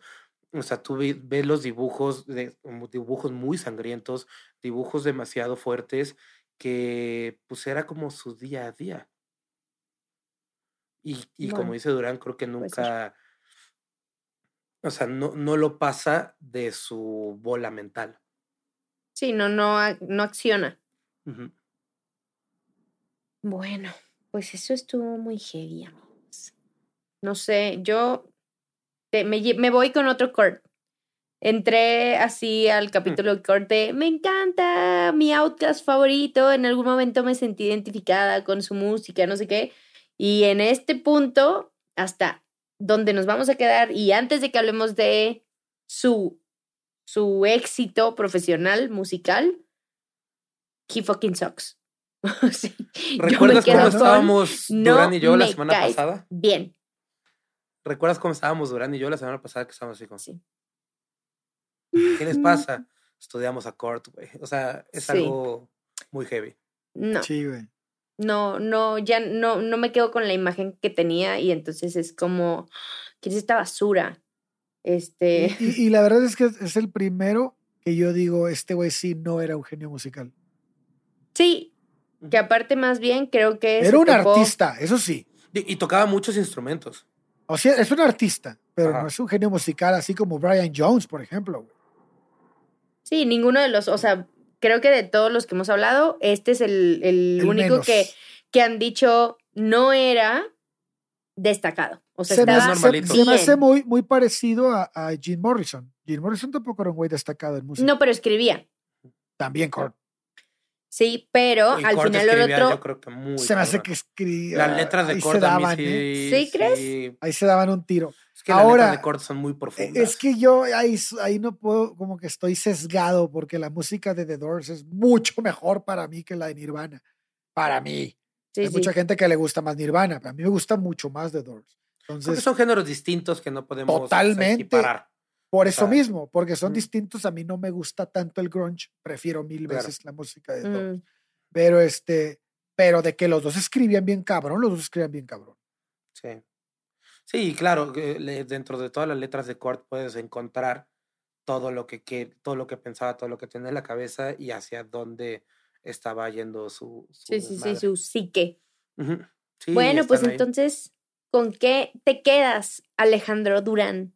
Pues que a pesar del desenlace que va a tener su vida, que todos sabemos, uno de los 27, este, eh, creo que es uno de los primeros güeyes que realmente se da un tiro, o sea, que sí se suicida, o sea, no como los otros que se le pasó el pedo, ¿no? Sí. se les pasó la droga. Eh, pero, híjole, a mí me quedó un sabor de boca distinto. O sea, no, no, no comparto, al menos hoy no, eh, lo que tú dices que te causó Kurt Cobain. A mí se me hace como que digo, Uta, pensé yo que había sido un hijo de la chingada, que tal vez lo fue en algún momento de su vida, tal vez tuvo eh, este, actitudes muy culeras, quien no las ha tenido, pero creo que en general fue la vida contra él, no él contra la vida. O sea, fue, fue más la gente que lo rodeaba contra él que él contra la gente. Me parece, después de lo que leí, que él es una víctima de su familia. A De la- sí, diferencia, de su consecuencia, pues. o sea, es una Ah. consecuencia de su historia familiar. Sí, porque no es nada más un papá ausente. No. O una madre ausente. Es una madre alcohólica, es un padre y que le importó un comino a su hijo, que lo mandaron a vivir a otras casas, que no le importó dónde estuviera, eh, que lo mandaron a un sótano. O sea, todo esto eh, que nunca lo llevaron a una ayuda psicológica real, aunque sí lo llevaron vez, pero pues, un día, creo, una madre así. Este, y creo que él sí vivió en una época en la que pudo haber tenido opción a eso y, pudo haber tenido opción a mil cosas más, pero como que siento a sus padres más vale madristas. Eh, obviamente hay otros más culeros, ¿verdad? Pero en, es- en su vida pienso que él hizo lo que pudo con lo que tuvo. Me parece. Eh, no sé si, si en casa de los Morrison, Kurt hubiera sido un güey normal. Ya. Tal vez, no sé. No lo sé. Porque me queda claro que en casa de Janis no, porque su papá era justo lo que, No. pe- Sí, lo sí, que sí. pelea Kurt Cobain era justo lo que peleaba Janis. ajá. Atención, ¿no? Sí. No la hubiera tenido, hubiera valido madre igual. Y, y- Jimi Hendrix, cállate la boca. Pero este, pero creo que es un güey como los, como muchos de los que hemos hablado, víctima de su entorno, víctima de su educación. Eh, sí creo que es un cabrón que generó trastornos. Creo que es un güey que debió haber tenido ayuda, que al no haber tenido, pues, se hizo que cayera en muchas cosas que pudo haberse evitado, como las drogas, como el alcohol, como la familia que tenía, si hubiera ido una adoptiva, no sé, Sí, sí, claro. una que fuera fuera de su familia. Pero bueno, esto no pasó para él y, y termina, termina siendo un torbellino de ira, vergüenza y en algunos casos hasta miedo, ¿no? Claro. Bueno, pues, Chubi, ¿con qué te quedas? Yo más que como con un enojo, que es más o menos lo que siento o percibo un poquito de ti de Lurks, así como de, ay, este cabrón ya no me cae tan bien. Yo me quedo como con una tristeza, con una empatía, como si ahorita yo viera a un niño de 22 años, que bueno, para mí, o sea, ya es un niño, digo, estar viviendo estas cosas y estar sufriendo esto y estar eh, tratando de sobresalir de esta manera, siento que me daría muchísima tristeza ver a alguien así. Y yo me quedo con eso, con ver que, que, que, vaya, lo que les contamos ahorita, llegamos creo que a los 16 años, entonces, puta, qué tristeza, o sea, qué tristeza el, el que haya vivido todo esto, que haya tenido que vivir esto, que él mismo se haya provocado el vivir esto y que tan chico haya caído en cosas tan cabronas, en drogas tan cabronas y que pues de ahí nunca pudo salir. Eso es con lo que me quedo. Muy bien, tristeza. pues, tristeza, el otro como, ¿qué sería una palabra para lo que tú sientes, Ale? Como Yo, te- yo siento compasión por su vida. tristeza, que- compasión y yo como, y, Como que no te gustó el- su vida. no, Cringe. no. Ajá, como cringe. Este, yo no voy a decir con qué me quedo porque ya lo dije este, antes de darles pie. Así que, amigos, espero que este capítulo les haya gustado. Este, no se preocupen. No voy a decir que va a haber una tercera parte, va a haber otra historia que va a ayudarnos a terminar justo lo que quedó pendiente de Kurt. Y eh, ya para terminar, eh, Ale, ¿en dónde te pueden encontrar? Corsario.ereje, TikTok y, e Instagram. Muy bien. Shubi, ¿dónde te pueden encontrar? Y por favor, tu recomendación musical de esta semana. Ok, bueno, a mí me pueden encontrar, ya saben, en guion bajo Chubi con X y doble B e Y. Y la recomendación de la semana es una, un dueto, un dúo mexicano, chilango, que seguramente muchos conocen, pero que de verdad quiero que más gente los conozca. Sí. Jesse y Joy. Ah, no es cierto. Jesse y Joy. Son Lu. ¿Cómo extraño a Lu? Con el CJ. Pimpinela. No, Sí. Pimpinela no eran mexicanos, pero, Bueno. pero sí extraño Pimpinela. Lu era el CJ y Pati Cantú, ¿no? Pati Cantú y, el CJ de Guadalajara, ¿no? ay, ¿Cómo se llama este cabrón? Sandoval, ajá, Sí, el CJ. sí. Bueno, eh, Daniel me estás matando. Daniel me, me estás matando y su bolero glam. Ah, ese grupo es muy bueno. es un güey. dueto formado por Daniel Cepeda e Iván de la Rioja, chilangos, que, bueno, no sé si exactamente si están chilangos, pero la banda es chilanga. Que, ay, qué rico han regresado el bolero, han hecho vivir uno de mis géneros favoritos, que es el bolero, con composiciones nuevas, actualizadas, con un poquito de rock alternativo, experimental. Eh, está muy sabroso, por favor, vayan y escuchen a Daniel me estás matando. Daniel me, me estás matando, perdón. Y pónganselo a la abuelita, al tío, al primo, a la- los amigos, a todos. Todo el mundo tendrá que conocer a Daniel me estás matando. Ese grupo me lo, me lo presentó eh, mi queridísimo López Mendicuti, a quien le mando un abrazo muy grande. Saludos. Este, eh, él, él me, él me enseñó ese grupo, es muy bueno, güey. Y, e Iván, que es el bajista, puta, es muy bueno. Y Daniel, ah, no o sea, la forma que. Daniel, me estás dos. matando. Daniel, me estás matando con tus canciones. Muchas gracias. Bueno, a nosotros nos pueden encontrar en Averia- Averiados Podcast. eh, y si no pusieron atención en dónde nos pueden encontrar, eh, estamos tagueados en todos los posteos. A mí me pueden encontrar en Facebook, en Instagram como LordsJ y en TikTok como Lords con X. Y ya está, amigos, recomiéndenos. Espero que les haya gustado. Y pues ya está. Nos vemos la próxima semana. muy bien. Vámonos. Besitos de Vámonos. Bye. ¿Estás listo para convertir tus mejores ideas en un negocio en línea exitoso? Te presentamos Shopify.